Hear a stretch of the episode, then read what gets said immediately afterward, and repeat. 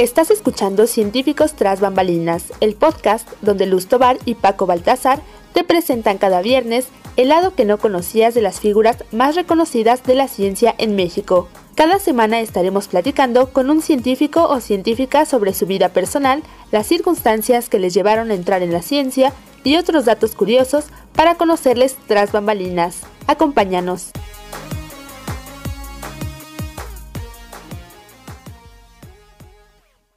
Hola, bienvenidos y bienvenidas a este capítulo de estreno de Científicos tras bambalinas. Yo soy Luz. Y yo Paco. Y estamos muy emocionados de por fin presentarles este proyecto que hemos venido gestando desde hace un tiempo. Y para ello, hoy contamos con la presencia de la doctora Alejandra Medina Rivera, quien es integrante del Laboratorio Internacional de Investigación sobre el Genoma Humano y presidenta de la Red Mexicana de Bioinformática. Ella es doctora en Ciencias Biomédicas por la UNAM fue la primera egresada de la licenciatura en Ciencias Genómicas que recibió este grado.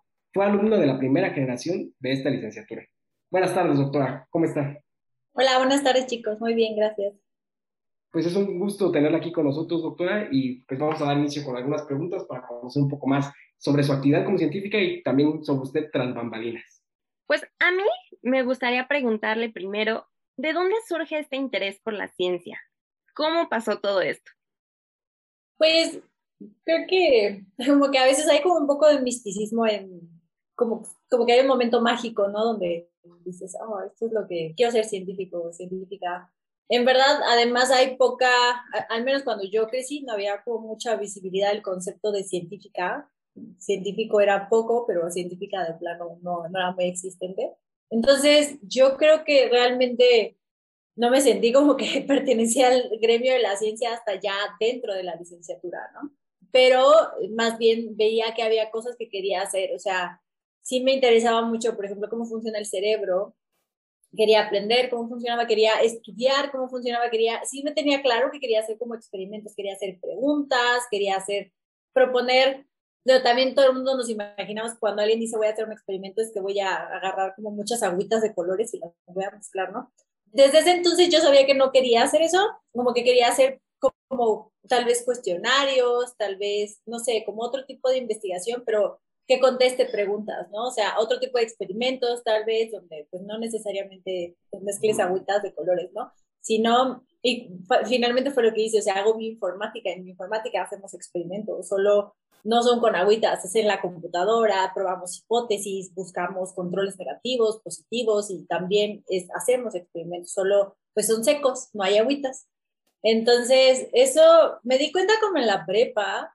Eh, yo quería estudiar psicología, estaba muy segura que quería estudiar psicología. Mi mamá es psicóloga, yo gracias a ella crecí en, en el departamento de psiquiatría y en la UNAM.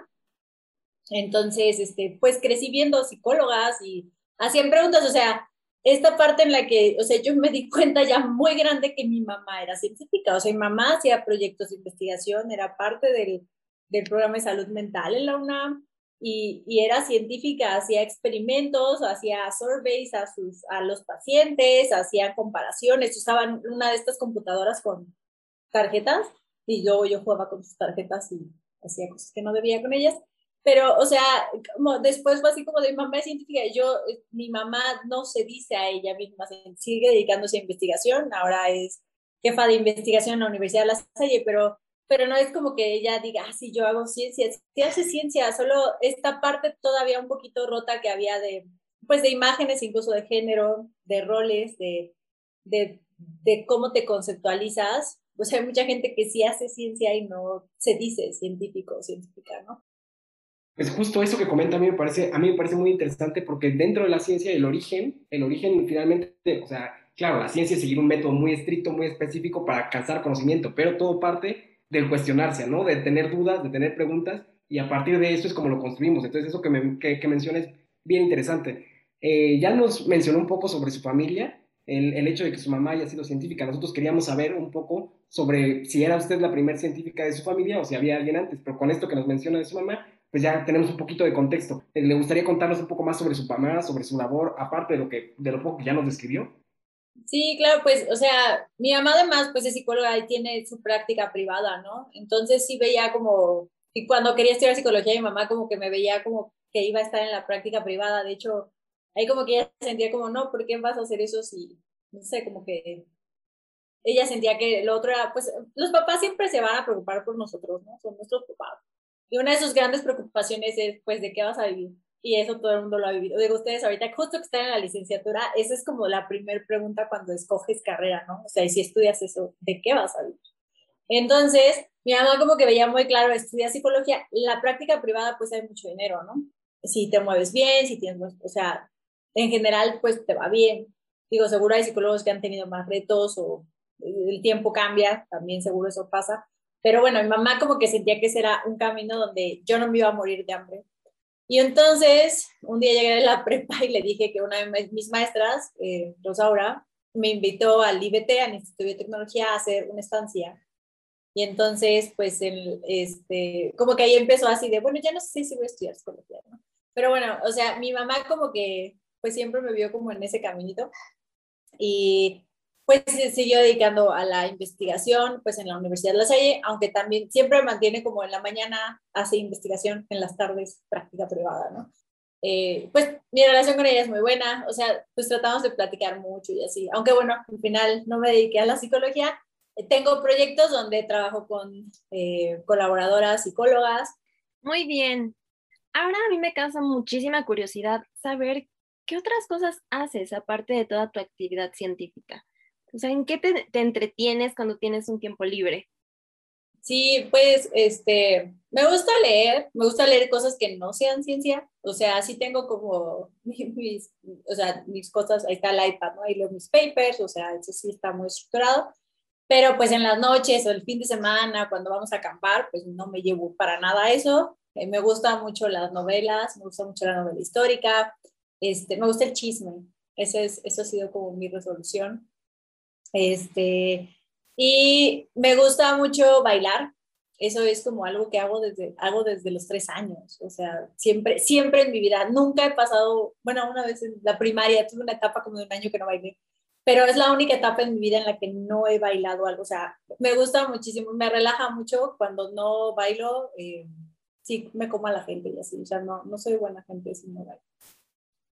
Ahorita que mencionó esto de los libros, ¿algún libro en específico que a usted le gustaría recomendarnos para que leyéramos? Soy súper fan de Isabel Allende y soy súper fan de Ángeles Mastreta. Yo creo que Mal de Amores es mi libro favorito, así como en la vida. O sea, voy, sigo leyendo libros y acumulo nuevos libros favoritos pero ese siempre, ese tiene un lugar así especial en mi libro, porque me, me encanta. Creo que además fue como de mis primeros acercamientos con el concepto del feminismo, que Ángeles Mastreta, la forma en la que escribe, pues es acerca de las decisiones de las mujeres y, y, del empoderamiento, ¿no? De incluso si tú estás en esta situación de vida, puedes decidir quedarte o irte. No es, o sea, y hay, todo obviamente un trabajo fuerte de, de, asumir esa responsabilidad de decisiones, ¿no? Y ese es el empoderamiento. Entonces, para mí, Ángeles Mastreta es así mi, mi ídolo. Y Isabel Allende me encanta también, obviamente. Este, Rosa Montero. Sí, sí trato de leer mucho de autoras. Eh, obvio sí leo también autores, no hago me gusta, o sea, pero sí, siento que hago cierta conexión cuando es una mujer quien escribe el libro. Hay algo en la narrativa que siento que sí es mía, o sea, que yo estoy ahí y, y, que realmente pertenezco a ese mundo, que a veces los autores hombres no, no logro llegar a, a esa conexión tan profunda. A mí también me gusta mucho Ángeles Mastreta. Eh, el libro de Mujeres de Ojos Grandes también es uno de mis favoritos.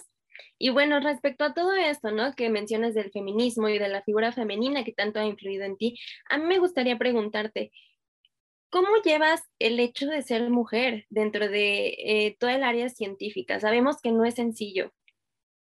Sí, obviamente, este, no sé, tal vez había muchas cosas que no notas como en la vida, porque así siempre es, ¿no? Entonces es como un status quo y hasta que alguien te pregunta y te reta, dices, órale, el status quo está raro. Y para mí esa persona este, fue uno de mis jefes del doctorado, Jack Van. Él, él es como súper feminista, o sea, y él fue de las primeras personas que me enfrentó como a los conceptos que yo tenía del rol de mujeres, por ejemplo. Y me acuerdo mucho, para mí así el breaking point de eh, de entender el feminismo de entender el rol de la mujer y las, los concept, las conceptualizaciones y todo lo que eso nos impone también, las limitaciones que nos imponen. Y es que él se mudó de Bruselas a Marseille. Y entonces me contaba que rentaron un camión para mudarse. Entonces, y me dijo, yo me llevé a los niños en el auto y a Nick manejó el camión. Y yo me quedé así como de, o sea, mi mundo, mi mundo colapsa, ¿no? O sea, ¿cómo que a Nick manejó un camión? Y volteó y me dijo, pero es que no necesitas un cromosoma Y para manejar un camión. Y entonces dije, o sea, tiene toda, tiene toda la razón, o sea, ya ni siquiera el, ah, bueno, es que porque es un camión necesitas más fuerza porque la dirección es hidráulica. O sea, no mi, mi, pregunta realmente no tenía sentido. Me di cuenta que es claro, en mi casa, cuando mis papás iban en el auto y mi papá iba en el auto, mi mamá no manejaba. O sea, era un default en mi mundo así era la vida y el universo y ya, y si había que manejar una camioneta, yo jamás vi a mi mamá manejar una camioneta en mi vida, sigo sin verla, porque era así como, no, tu papá es el que tiene la camioneta y él la maneja, ¿no? Entonces, como que, o sea, me di cuenta de todos los sesgos y con todo lo que crece, ¿no? Digo, mamá, yo siempre digo que así, ella es muy feminista, pero ya incluso tiene una conceptualización del feminismo como de estas cosas un poquito retrógradas de, ah, son mujeres que quieren matar hombres, ¿no? Y ella no es feminista. Y hasta me contesta, no, me contesta, no, yo no soy feminista. Pero es claro que eres feminista, o sea, todo lo que has hecho, todo lo que has logrado. Pero claro, ella también trae su historia, ¿no? Y también te das cuenta que tienes que tener empatía con la historia de la gente. Tampoco los puedes juzgar así de, ah, no, es que, este, pues porque crecieron en esa historia, en ese momento, con esa familia y pues van a tener sesgos. Y todos estamos aprendiendo y todos nos los estamos borrando. O sea, yo ahora, cuando me subo al coche y voy con mi esposo, mi default es darle las llaves. Y, y, todavía, o sea, me cuesta, porque crecí en esa situación, o sea, estoy consciente de que es un sesgo, de que estoy mal, que soy igual de capaz que él de manejar la sierra de aquí a Tamaulipas para ver a sus papás, pero en mi cabeza hay algo que me frena, porque crecí con eso, lo vi diario. Entonces, es esta parte de también ser conscientes de los sesgos que tenemos, tener empatía hacia el otro que también tiene sesgos y de que y de apreciar también el esfuerzo de salir de esos sesgos. Nos costaba muchísimo trabajo. Nuestro cerebro ya tiene las conexiones hechas.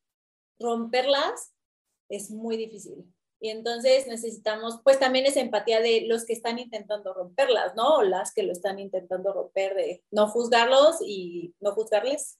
Pues justo, eso, eso que menciona creo que es bastante, bastante interesante. Sin duda no podemos alejar el contexto sociocultural en el que crecimos y en el que nos educamos y, y pretender de repente de un día para otro que, que no lo tenemos, ¿no? O que, que, nunca lo aprendimos o que nunca lo hicimos.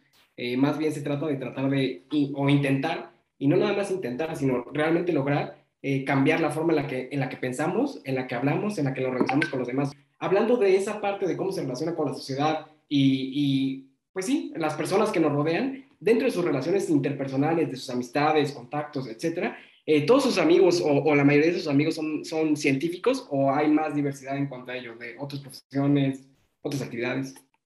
Pues gracias a la danza, tengo muchas amigas que no son científicas, porque pues las conocí en la danza, ¿no? Entonces, de mis mejores amigas, este, pues es mercadóloga y se dedica pues a ventas. pero también tengo muchas muy buenas amigas científicas que, ¿dónde, o sea, por ejemplo, también de mis mejores amigas, Alejandra Sayas, es científica y le gusta mucho la educación, entonces ella en verdad se dedica más a dar clases y talleres y, y toda la parte de enseñanza de ciencia es una carrera muy gratificante y pues que tiene un impacto fuertísimo, ¿no? O sea, ella pues agarra a los chiquillos antes de que sus cerebros se amolden a cosas que son muy estructuradas y les enseña a pensar, a, a, preguntarse experimentos y a preguntándose cosas, ¿no? Que también ahora lo vimos con lo del COVID, esa incapacidad de estarse cuestionando, de tratar de entender evidencias, pues tiene un impacto fuertísimo en decisiones de salud, ¿no? La gente que se toma el dióxido de cloro porque no es capaz de preguntarse cosas y de tomar evidencias, de valorar qué tan buena es una evidencia sobre otra y, y, de, y de realmente hacer un muy buen criterio, ¿no? Científico, pues tiene un impacto en la vida. Entonces creo que lo, lo que ella hace tiene un impacto fuertísimo en la vida. Igual tengo amigas que están más en industria, y tengo muchas amigas que también son PIs, ¿no? Que también son jefas de laboratorio. este, pues de mis amigas cercanas es la doctora Selene Fernández, del Argevio eh, Morgan Thomas Joliet en París. Ellas son como de mis amigas más cercanas, eh, que son también científicas, pero pues no solo hablamos de ciencia, o sea, con Morgan hablo de mangas y de animes porque nos gustan. Podemos hablar de cómo es ir a acampar, de qué nos gusta, qué no nos gusta. O sea, sí sé que hay algunos científicos y científicas que tal vez, em, pues sí hubo como mucho una escuela de que cuando eras científico científica decías, ya, este es mi camino, tu vida desaparecía, ¿no? Y creo que algunos aprendieron eso y sí conozco, o sea, una vez alguien le dijo a mi esposo que le daba muchísima flojera hablar con gente que no era científico él es diseñador gráfico, él estaba así con cara de, o sea, me estás diciendo que te da mil flojera hablar conmigo, porque yo no soy científico, ¿no? Entonces, sí sé que hay gente que es así, pero pues mis amigos no son así. Justo esto, esto final que mencionó sobre eh, el no poder viajar, todo eso, y justo también hizo referencia a lo que se ha estado viviendo pues actualmente en el mundo con lo de la pandemia, ¿cómo ha impactado la situación actual de, la infección por SARS-CoV-2 eh, su vida, vaya, tanto su vida laboral y su producción eh, académica, como también su vida, su vida personal?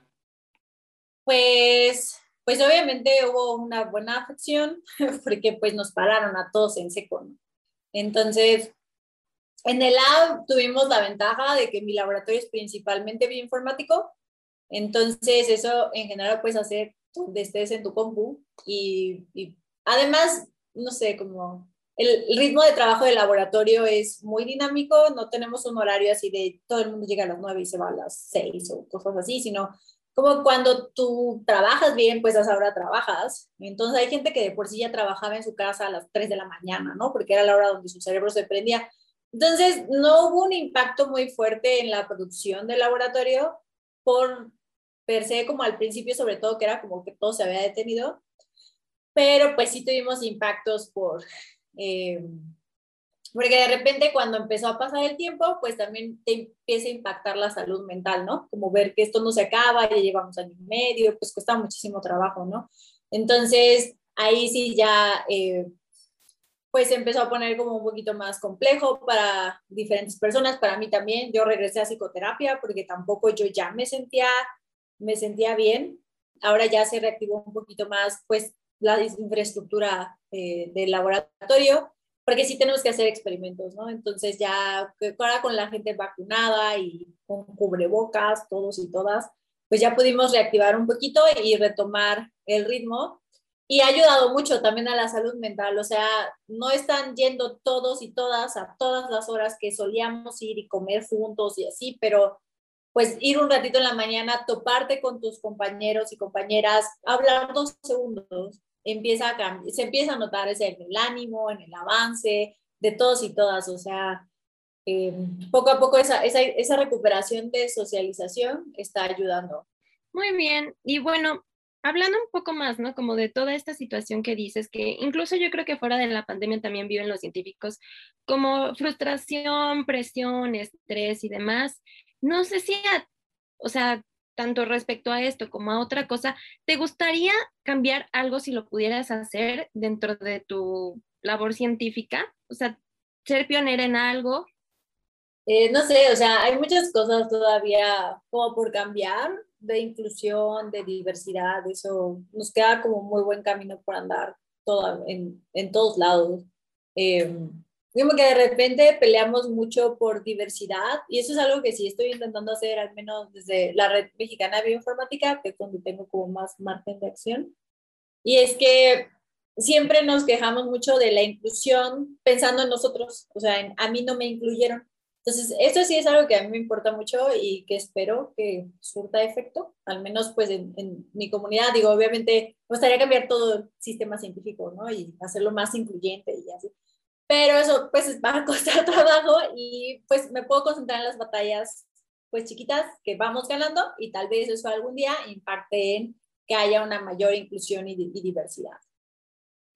Ok, y a mí también me gustaría saber, eh, ya con toda tu trayectoria, tu experiencia, además dentro del área científica, si algún chico, un niño, un adolescente se acercara a ti y te pidiera un consejo de por dónde empiezo, ¿no?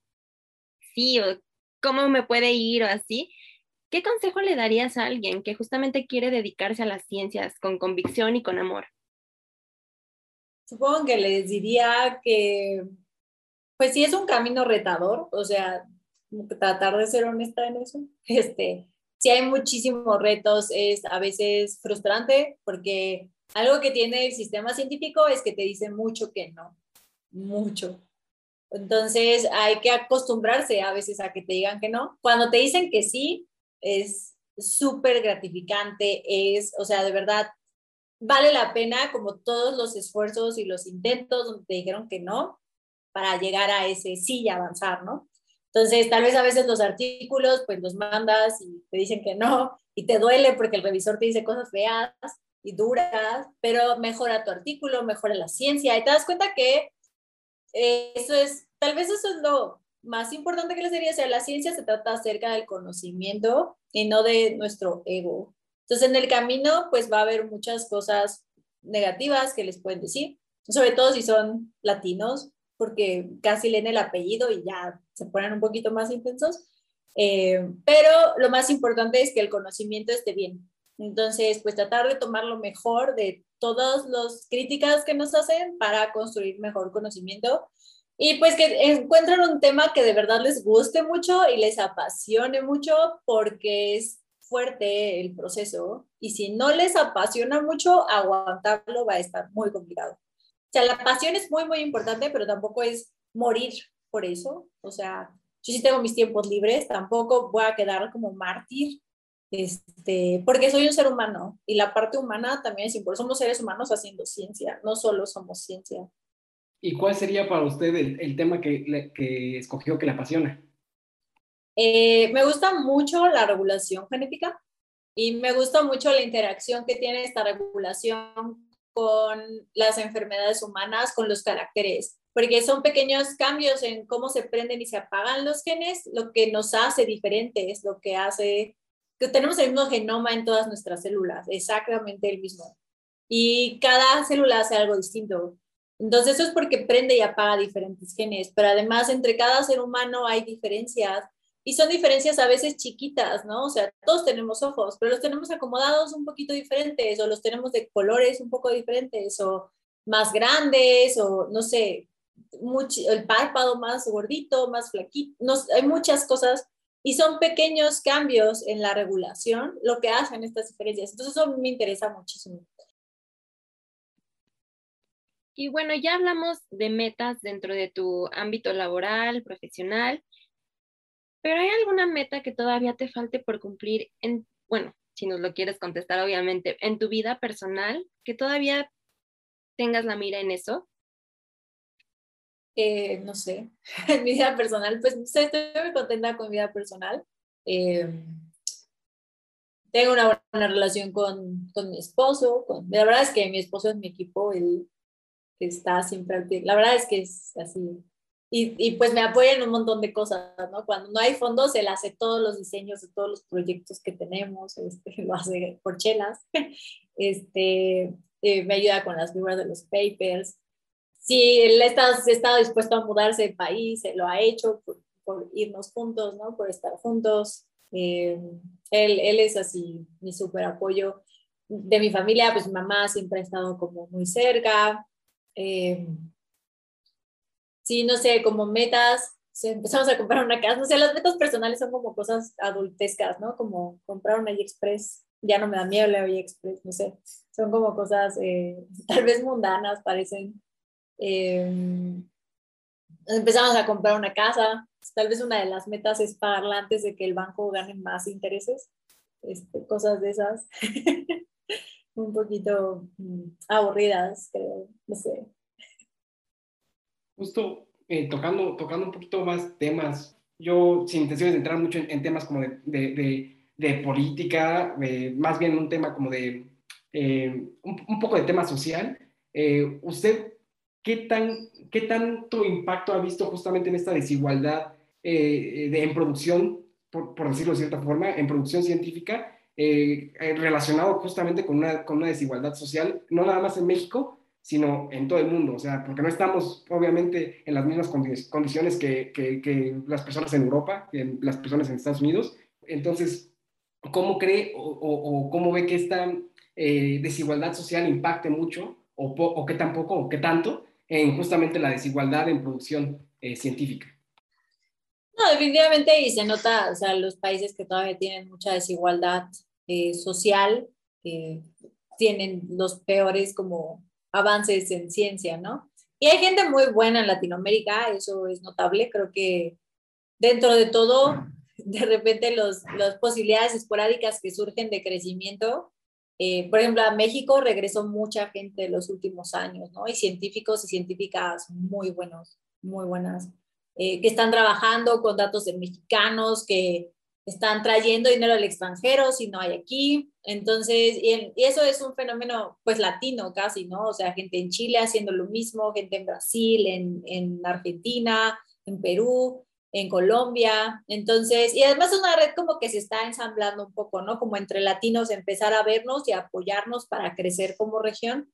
Entonces, es algo que va caminando. Definitivamente afecta el hecho de que, pues, nuestras poblaciones están un poquito más angustiadas porque comen mañana que si logro hacer un transcriptoma de gente lupus, ¿no? O sea, como bueno, igual si no comemos no importa, ¿no? Porque ya nos morimos de hambre. Entonces, definitivamente eso es algo que afecta, afecta las percepciones de lo que es prioritario, ¿no? Porque pues obviamente tienes hambre, no puedes pensar en otra cosa.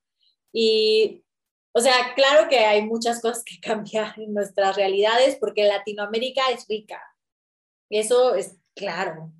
Lo que tiene es una riqueza eh, pues mal distribuida. Cómo, cómo poder construir mejores sistemas, mejores sistemas políticos que no permitan que el dinero se nos fugue, porque eso es lo que acaba pasando. O sea, ni siquiera es tan molesto como que haya alguien muy rico, sino que el dinero se fuga, ¿no? El dinero de los impuestos se fuga en cosas y eso pasa en, en, en toda Latinoamérica, en todos los países del mundo donde hay un claro problema de desigualdad social, ¿no? Si tú le rascas tantito, pues sí, la mitad del dinero se perdió en corrupción, y es algo de lo que se habla mucho últimamente. A pesar de que se habla mucho de eso últimamente, no se soluciona, ¿no? Eso, eso sigue siendo un problema y sigue siendo un problema en, en Latinoamérica. En algunos países empieza a ser un problema menor y se ve, se ve cuando se empiezan a corregir estas cosas, los países empiezan a crecer. Entonces, pues si otros pueden, tal vez México puede, ¿no? Este, sería cosa de intentarlo.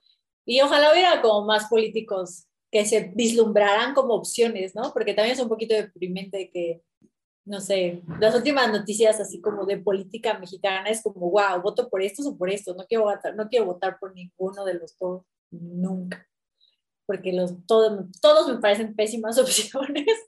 Este, pero bueno, ¿y cómo generamos esas opciones? ¿no? Es algo que tampoco hacemos en el gremio científico. Yo jamás he visto, bueno, solo he visto a una persona científica que se mete en serio rudo a la política, que es la doctora Brenda Valderrama, que es visible, que, que ha estado en cargos en, en el gobierno del estado de Morelos, pero de allí en fuera, así como que digas, a ver, ¿quién se rifa de candidato así, aunque sea aquí al municipio, no?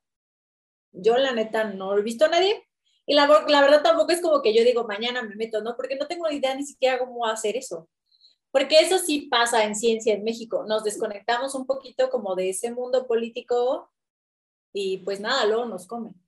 Entonces, es algo que creo que debemos ir cambiando. Creo que estas iniciativas empiezan a cambiar porque se habla del tema. Y bueno, como hace un momento, ¿no? Mencionabas que muchas veces vemos que los científicos solamente se cierran en esta área, ¿no? Ciencia, ciencia, y no voy a hablar con personas que no sepan de ciencia, justamente. Yo a ti te veo con una diversidad, pues más allá de eso, ¿no? No está mal, no es que también esté bien, simplemente así es, ¿no?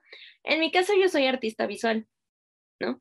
Y muchas veces el arte y la ciencia, mucha gente los ve como peleados, ¿no?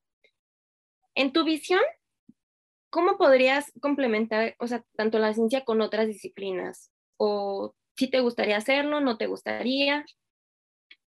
Pues es algo que, o sea, en, en mi experiencia de vida, la ciencia y otras disciplinas no estaban peleadas. Tal vez en algún momento si alguien me dijo como, ah, no, si haces artes ya no haces ciencia, Pero eso se me arregló como pronto en la cabeza. Pero es cuando era muy chica, eh, una de las mejores amigas de mi mamá tenía un hijo de mi edad casi, y ahora él es compositor, es, este, se llama Francisco Cortés, Pero cuando era chiquito, él también, me acuerdo que tuve que dar una clase sobre si los ovnis existían o no en tercero de primaria. Y entonces él hizo una canción acerca de los ovnis. Entonces, como que en mi cabeza era claro, así todo el mundo va a entender qué estoy diciendo. O sea, ¿me entiendes? Para mí el arte, esa, esa parte de musicalizar mi presentación, era ñoñísimo, pero yo sentía que, claro, que ayudaba a que los demás me entendieran qué quería decir. Y y como que crecí pensando que eso era algo que vivía junto, y en especial como con, con, con, Franco, porque él como que toda la vida estudió cosas de física, pero al final era músico. Entonces, o sea, él me ayudaba con mis tareas de física porque yo no entendía nada y él sí se le daba la física, ¿no? Y él estudió área 1 en la prepa, o sea, para mí era de las personas que mejor sabía física de todos los que conocía. Y al final, pues estudió música porque era lo que le gustaba, pero le gustan mucho las matemáticas. Entonces, es algo como que mantuvo, pero su full track fue música, ¿no? Entonces te das cuenta que en una sola persona pueden convivir las dos pasiones y está bien. Entonces, eh, pues no sé, yo, pues, mi esposo pues es diseñador gráfico y algo que sí me ha ayudado mucho, justamente el, hablar con él y a veces él mismo me dice como, no, esto no lo entiendo, esto lo tienes que hacer más sencillo y darte cuenta como de lo importante que es ese poder comunicarte, ¿no? Nos enseñan este lenguaje muy técnico para poder hacer ciencia de forma muy estructurada, muy precisa, pero eso a veces nos limita luego, como nos decía Francisco hace rato, en la interacción de nuevo, ¿no? Mi cerebro ya se programó para hablar así, porque, pues porque si no me reprueban, ¿no? Así empieza, ¿no? Si no me reprueban mañana en mi presentación y si no mi paper no me lo aceptan y así hasta que tu cerebro agarre esa estructura. Entonces, quitártela y regresar a poder hablar como más coloquialmente, más accesible, cuesta trabajo, o sea, a veces no es como en mala onda, es, mi cerebro en serio se, se hizo para allá, porque pues casi me reproban si no, ¿no? Y ahora pues quiero poder tener esta flexibilidad de comunicarle a los pacientes y a los participantes lo que estamos haciendo. Y eso es algo con lo que eh, la parte de arte de visualización, de que sea accesible a los ojos, es algo que he aprendido con Mau y, y que me encanta. O sea, yo soy cero gráfica, o sea, yo dibujo terrible, este, me cuesta como imaginar figuras eh, y con él, o sea, me gusta la magia en su cerebro, o sea, le digo algo y es como, claro, hacemos esto y así, es como, wow, todo se ve bonito. Y yo iba a hacer así como un PowerPoint horrible. Entonces, no, creo que es algo que se puede hacer. Creo que no, no necesitan los científicos ser buenos en arte, pero sí es muy importante que no pierdan contacto con el arte y que busquen incorporarlo y que busquen conectarse con artistas para mejorar cómo nos comunicamos. Eso me parece clave. Ojalá tuvieran más presupuesto para hacer esas cosas, por ejemplo. Pues muchas gracias por habernos acompañado y a todas las personas que nos escucharon. Gracias, doctora, por compartirnos un poco de su experiencia, tanto en su vida personal como en su vida científica. Y muchas gracias a todos por escuchar esta primera edición del podcast Científicos tras bambalinas. No olviden seguirnos en nuestras redes sociales para que no se pierdan del gran contenido que Biólogos de Frontera tiene para ustedes. Gracias y hasta luego.